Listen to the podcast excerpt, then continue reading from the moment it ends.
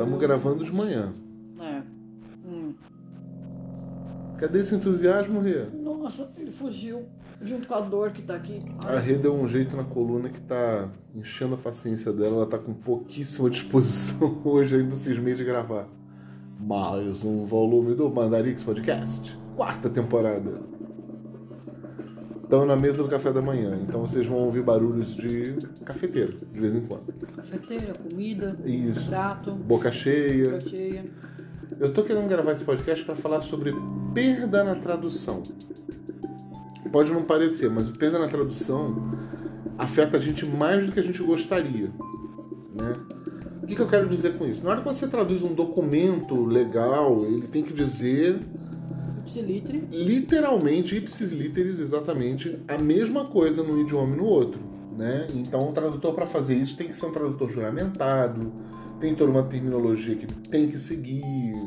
Não é tudo. simplesmente eu. é, Como é que chama, pessoal? Ah, Eu tô ruim da conta. João comprou um prédio, o prédio foi comprado por João, já tem diferença. não que eu esteja percebendo qual é, mas não é a mesma coisa, não, não é o mesmo formato. Evita-se o formato por causa desse tipo de coisa. Mas o que eu tô querendo dizer, por exemplo, é que assim, eu tava assistindo finalmente, a gente parou para assistir The Boys. The Boys. No The Boys não teve tanto, tanta, tanta dificuldade assim não, mas antes disso eu assisti Invincible, também da Amazon Prime. E eu me lembrei que há um tempo atrás o Isaac Ness estava falando que o Final Space, que é uma outra série, tava assim, ele recomendou para um aluno dele, a mãe reclamou pra caramba, falou: Poxa, você não pode mandar uma imoralidade pro meu filho de 10 anos de idade assistir. Ele falou: Uai, mas que imoralidade? O Isaac Ness, ele que é que nem eu, assim, ele compreende inglês muito bem e prefere assistir os programas legendados, né, para pegar o a tonância original da história, porque tem um trabalho artístico ali que está sendo desprezado quando a dublagem falta. E a dublagem aqui no Brasil, por alguns anos, andou faltando. Já foi a melhor do mundo, mas hoje em dia qualquer Zé Mané faz. E eu falo isso com uma certa autoridade no assunto, porque eu sei que tem firmas sérias e tem firmas que não são tão sérias assim. Quem cobra menos pega o trabalho. Então não é quem tem mais qualidade, é quem cobra menos sempre. Né? Porque afinal de contas, quando a obra audiovisual sai do, dos Estados Unidos, especialmente, o pessoal prima por gastar o mínimo possível para ela continuar sendo perpetuada, para ela continuar sendo divulgada pelo mundo. Então, tradução, dublagem, legendagem, isso aí tudo é, é troco do café para eles. Eles não querem gastar mais dinheiro do que o necessário. E aqui no Brasil não tem uma sindicância, um, um órgão que, que regularize essa profissão. Traduzindo isso tudo, quer dizer que qualquer Zé Mané com o microfone na mão pode fazer uma dublagem. Né? Inclusive, uma coisa muito curiosa é que aqui no Brasil quem legenda melhor são os caras que não são pagos para legendar, né? É o, pessoal que faz legenda pirata pro, pros programas, né? Mas aí o que, que aconteceu no Final Space? Final Space é uma série que um cristão escreveu. O cara tem todo um cuidado, todo um respeito pela, pelo uso de palavrão. Ele evita o uso de palavrão. Né? O máximo que parece que ele usa lá é crap. E quer dizer porcaria ou merda, sei lá, mas eu acho que mais porcaria, porque merda é shit, né? E quando chegou aqui no Brasil, tava naquele afã do Rick and Morty, tava naquela maluquice lá do, do, do Rick and Morty arrebentar com todos os conceitos e fala palavrão mesmo, e que se dane, etc. O pessoal sai metendo prego. E o. E os caras pegaram o Final Space e falaram: ah, vamos fazer que nem Rick and Morty. O, o cara não. Todo mundo vai adorar quando botar um monte de palavrão nessa série, que botar um monte de filho da puta, um monte de. Vambora, vambora. Porque isso fica real. O brasileiro gosta de coisa real. Eu acho que isso aí é um erro de interpretação muito sério. Até tenho colegas meus que estavam comentando num grupo que eu participo que ah, eu prefiro que a coisa fique o mais realista possível. O prédio tá caindo em cima do cara, no, no, original ele fala fuck, ou seja, quer dizer que ele falou fudeu. Aí quando traduzem falam droga. Quem é que morre falando droga com o prédio caindo em cima e tal? E uma coisa que eu queria ressaltar é o seguinte, é que aqui no Ocidente, pelo menos, eu não sei como é que tá no resto do mundo, acho que tá igual até, mas aqui no Ocidente se preza por uma narrativa que seja a mais ideal possível. O personagem não tá em cena, não tá em tela, não tá ganhando espaço para falar a fala dele ou dela, para falar o que qualquer um de nós falaria. Ele está falando, tá, ele tá pegando esse espaço para falar a versão mais ideal possível daquele momento. Não sei se vocês estão sabendo disso. Você sabia disso, Rê? Não. Então quer dizer, na verdade o cara fala ou fuck, ou droga, ou crap, ou sei lá o que, não é nem o mais ideal. O mais ideal é que ele, ele fale alguma coisa que seja crucial, assim, que seja impressionante para aquele momento. Como se ele falasse, não disse a Estela que a amo, pum, aí o prédio cai. Sei lá, mas aí seria uma, uma idealização meio louca, né, da, da, da, minha cabeça que todo mundo fizesse o mais ideal possível o tempo todo, porque a gente atingiria um lugar chamado clichê. Se já é esperado que todo mundo faça a forma mais perfeita, o clichê aparece na hora, que é uma coisa que é usada por todo mundo da mesma maneira e que o resultado é óbvio. Uma coisa que estavam falando outro dia é que, nas pesquisas que eu estou fazendo sobre criação de roteiro, é que assim, ah, quer ver um exemplo de clichê? Se alguém filmou uma represa, quer dizer que a represa vai explodir. Se botar uma represa na história, a empresa vai estourar. A represa vai estourar. E aí o, o processo fica, fica meio óbvio né? E aí você, para evitar isso, você você evita aquela história. Você bota alguém botando um dedinho lá quando ela começar a vazar, não sei. Ah, que me curtiu isso. O interessante é você transmitir a sua mensagem e não ser um clichê. Eu tô aprendendo tudo isso porque eu tô aprendendo a escrever uma peça. E eu tenho orgulho de dizer que o argumento, ontem à noite eu consegui concluir o argumento da peça, que é a última etapa antes de, de fato, escrever cada ação e cada diálogo que a peça vai ter. E agora tem esse desafio pela frente. Eu sei o que tem que ser dito, mas eu, eu vou ter que achar a melhor forma possível para isso ser dito. Sabendo que na leitura da peça e adiante, quando a peça for feita e quando ela for pro palco, etc e tal, muito provavelmente o que está no meu texto não vai ser o que vai para o palco. Né? Ainda vai passar por mais alguns processos de adaptação, dependendo do interesse da rigidez do, do grupo com relação à qualidade do que eu escrevi, do que eu escrevi a partir de hoje. Aí eu resolvi gravar esse podcast para dizer isso, cara. Quando você começa a, a, a ter que pensar o roteiro, você apanha, você apanha muito. Você aprende você mesmo. Você fala assim, eu sei, eu, eu, sei todas as vezes que eu falei, ai, que diálogo ruim. E eu não quero que alguém olhe pro meu texto e fale, ai, que diálogo ruim. É, é muito complicado, assim, sabe? Mas voltando a The Boys, não tem. É. A gente maratonou a série, coisa que eu raramente faço. É, você assistiu até. É, maratonei até metade do segundo, da segunda temporada, que não tenho muita paciência, não. Isso é um episódio pra caramba. são longos, né? É cada episódio de uma hora, a Renata assistiu a primeira temporada inteira e chegou até o meio da segunda, é isso. E aí, ele tava falando. Tinha um momento que o personagem falava: Ah, o que é esse móvel? Ah, esse móvel é meu. Eu vou abrir uma fogo de chão. Aí. A gente falou. O francês, quando tava é, disfarçando pro. Capitão Pátria. Capitão Pátria ele virou e falou isso, eu vou abrir uma fogo de chão. Aí a Renata parou, peraí. Volta. Não é possível. Quero ouvir o original. Aí no original o cara tá lá, folga tchau. Aí o cara It's fala, a Brazilian Steakhouse, yeah, I know. Steakhouse. Caraca, velho, realmente essa daí foi. Me pegou de. Essa me pegou. Essa riu tuas calças, né? Arriou minhas calças. Então, cabe ressaltar que a The Boys ela é escrita pelo Eric Kripke. Não sei se você conhece, mas é um roteirista que passou 15 anos escrevendo uma série que era para durar 3 anos. Né? Três temporadas, que é Supernatural. Pode parecer que não tem nada a ver uma coisa com a outra, mas a questão que tinha no Supernatural permeia The Boys. Sem dar spoiler. Só que no The Boys, você está falando de super-herói, você está falando de personagens melhor construídos, mas tem algumas coisas exóticas. Até demais. Não, exótica que eu digo assim, o francês, por exemplo. Ele precisava ter aquele sotaque francês. A outra moça precisa não falar Ah, e ficar lentamente aprendendo a falar para poder se comunicar e como é que tal. ela chama? Químico. Químico. Químico, hein? Então, assim, tem, tem umas coisas assim que, que eu não sei se se precisava se assim, isso pra mim parece meio clichê, o negócio chama Leitinho, Um leitinho de mamãe. né? Porque na verdade o nome dele, o sobrenome dele é Milk lá no, no original.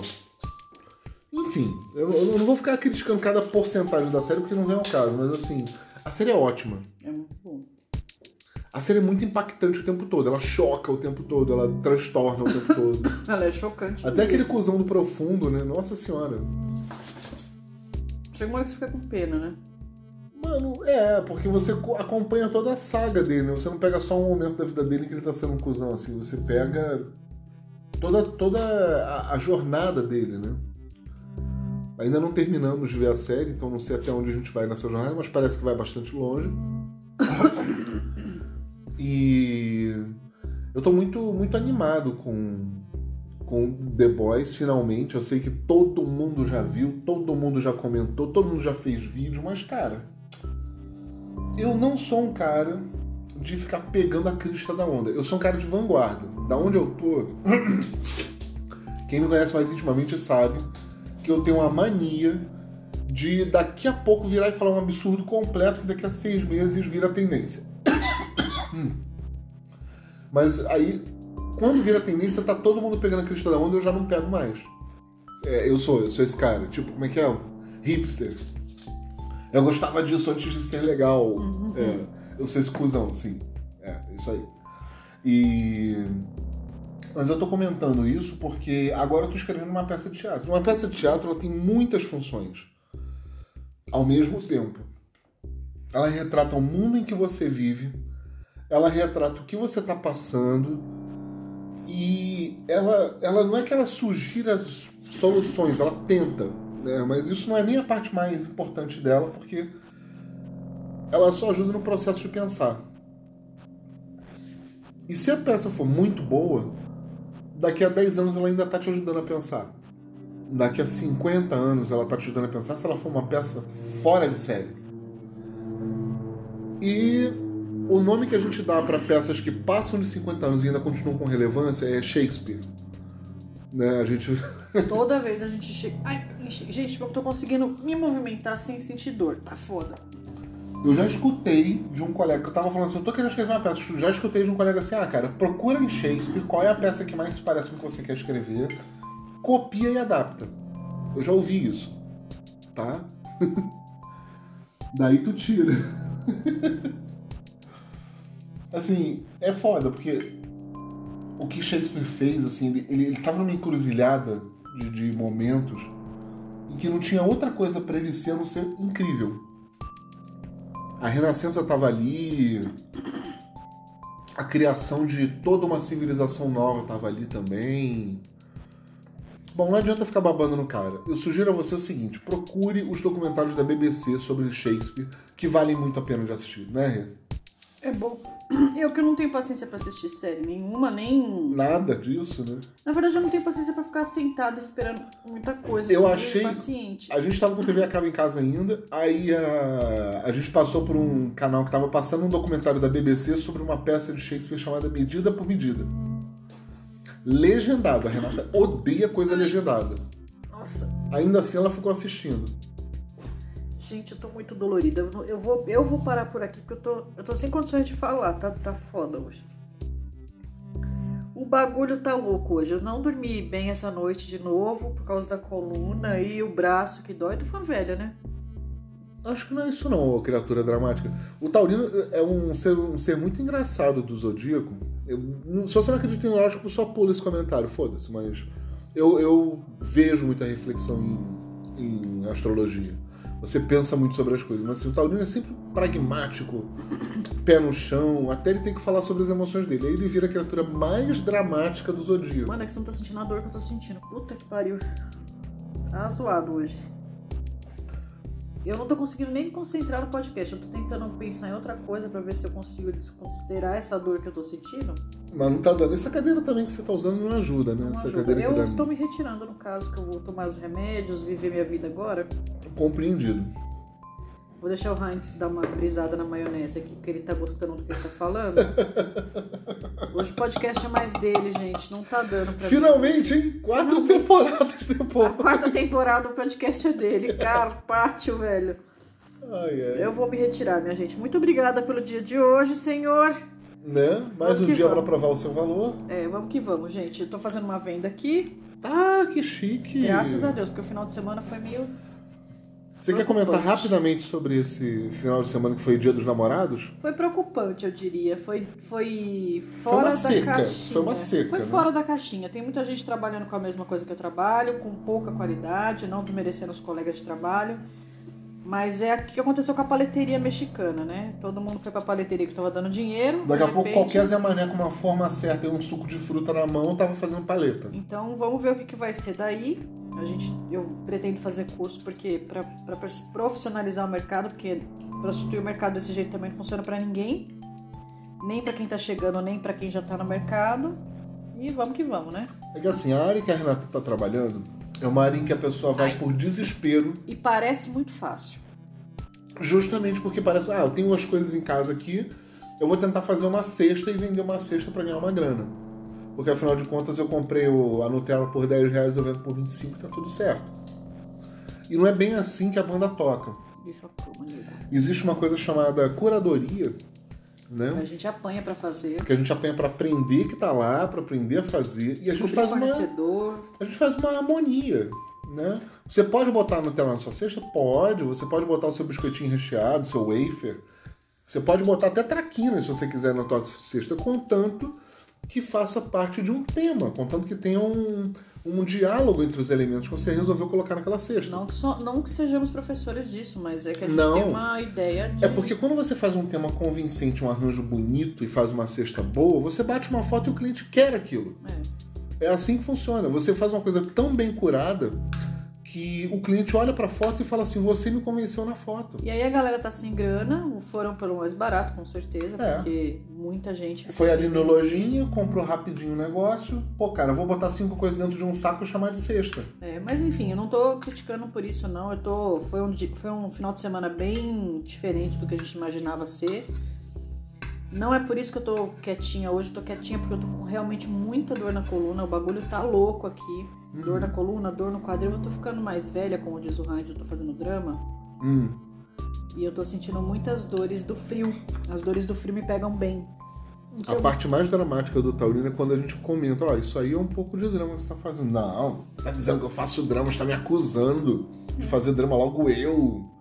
Do não drama. Né? Aí, aí já começa um monólogo dramático sobre não Eu estar fazendo drama. Né? Eu vou embora. Muito obrigada, meus Ó, senhores. aquele hidratante que você falou pra eu não comprar, passa ele na testa. Vou passar. Porque tá, Vou tá passar. Vou falar pra machucado. você em qual testa que eu vou passar. Não, porque você tá machucadinha aí na, na parada e o consigo me hidrata te ajuda. Com licença. Ela está gente. lutando aqui. Ela, ela é uma lutadora. Ela é uma guerreira. Uma guerreira mesmo. Ai, Combate a dor nas costas de Renata puta que Bulhões. eu pariu. É uma saga de cinco capítulos. Eu vou embora. Tchau pra vocês. vou embora me arrastando. Eu tô arrastando corrente. Ela tá fazendo marcha lenta. Ai. Ponto de vírgula. Bom, com isso daí, eu tava querendo só comentar que é um momento novo. Eu vim para São Paulo para esse momento que tá acontecendo. Ele tá acontecendo. Então eu queria dividir isso contigo. Por favor, quando traduzam sua peça, traduzirem sua peça, Quando tentarem criar um diálogo, pensem nisso. O ideal é que os dois personagens na conversa estejam falando o mais ideal possível. E, e é esse o caso. Você quer ouvir a melhor resposta.